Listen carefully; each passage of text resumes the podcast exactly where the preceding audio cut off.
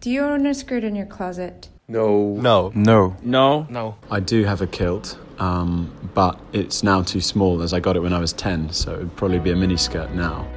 I think it was fun to do. It was not done like this before. La mode, c'est pas ça. Prenez la mode, c'est c'est en avant, c'est pas en arrière. Tammy said we're not on the list. In the future, you know, just try to think not so close vision. Fashion. We love to wear it, mock it, and certainly discuss it. Welcome to Fashion Mythologies, the podcast made by the students of Institut Français de la Mode, where we tackle the status quo of fashion. As illustrated by our street interview, there seems to be a shared understanding that skirts are simply not suited for men. But where does this conviction stem from? Technically, anyone could put any type of clothing onto their body, so there's no inherent gender coded restriction. Therefore, we need to take a closer look at the socio historic context of skirts and gender presentation to understand the fashion myth that skirts are not for the boys. Going back in time, from ancient Egypt up until the Middle Ages, men wore draped garments wrapped around the waist. However, the gender neutrality of skirt seemed to have reached its ends from the Victorian era on. Coined the Great Masculine Renunciation by psychologist John Flugel, fashion now reinforced traditional gender roles.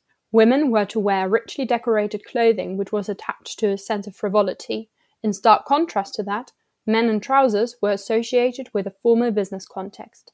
The consequence of this gender coding seems to remain in men's fashion, even though women have already fought for their right to also wear pants. But is this lack of skirts for men as strict as it appears right now? Let's explore this notion. In a non Western context, skirt like garments are frequently worn by men. Examples here are the futa worn in Yemen and the hakama in Japan.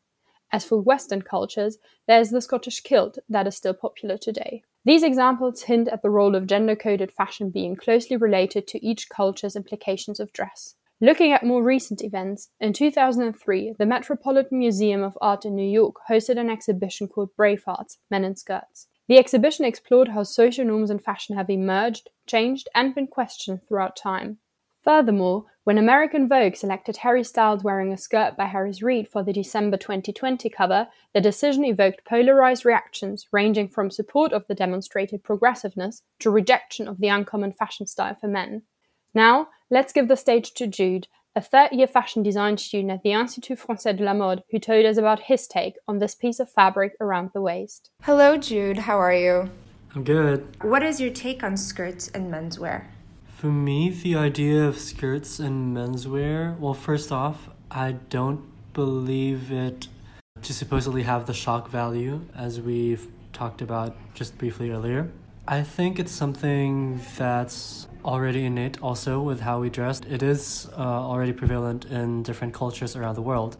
However, I myself don't understand why we as a society stopped accepting that. For me, I think it's just something that we can, we don't have to make a big deal out of it. However, I do understand that there may be opinions of how um, skirts uh, talk about gender fluidity and how it may be problematic for straight men to be wearing these skirts when uh, gay men get beaten up for wearing skirts. Um, so there is that side of it. But also, from my perspective, as, as somebody who makes clothes, just as a general point of view, also not necessarily just for skirts, I do believe that gender really has no clothing. I, I mean, that clothing has no gender. Sorry. That clothing has no gender. I, I feel like the idea of menswear and womenswear was just created because the bodies of men and women were very different in form. But the idea of skirts to be only for women, or dresses to be only for women, or suits to be only for men, I feel like that's something that shouldn't have been formed in society because in the end, it's all just a piece of fabric on your body and that's what matters. In this case, we've been seeing a lot of skirts in the latest fashion shows and editorials. Do you think that skirts for men will just be a trend in the fashion world, or do you think that there is a potential for it to go mass in the future?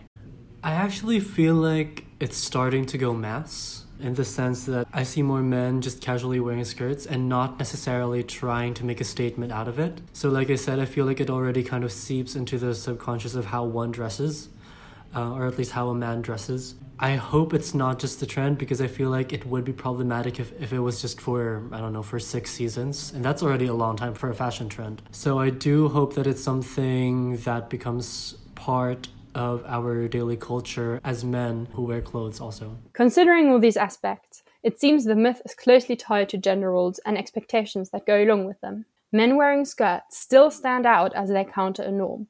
However, we beg to differ. Gender codes in fashion are not set in stone, but subject to continuous change. We are curious to see whether the myth will continue to exist or if gender fluidity in fashion will enter the mainstream, therefore fundamentally changing our perception of what is considered regular fashion for men.